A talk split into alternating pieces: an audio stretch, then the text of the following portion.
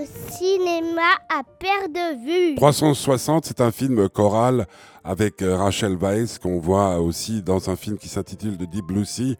il y a aussi Jude Law, il y a aussi Anthony Hopkins, il y a plein, plein, plein d'acteurs qu'on aime bien. C'est un film choral, donc c'est-à-dire qu'il y a plusieurs histoires qui nous sont racontées à peu près en même temps. Certains des personnages vont même se croiser.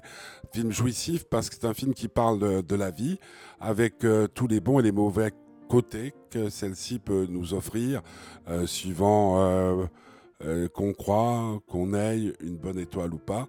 C'est un film qui va à toute vitesse, mais comme la vie peut aller vite quand elle va vite, mais en tout en respectant ben, certaines normes. C'est-à-dire que les personnages sont faits de chair et de sang.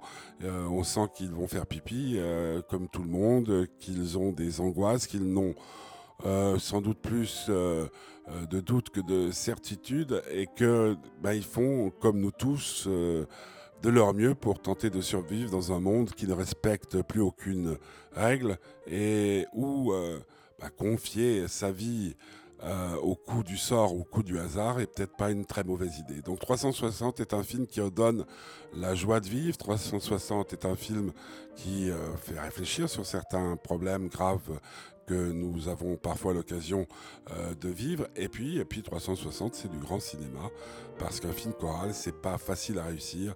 Et Fernando Meirelles euh, a réussi ce pari. Le titre, 360.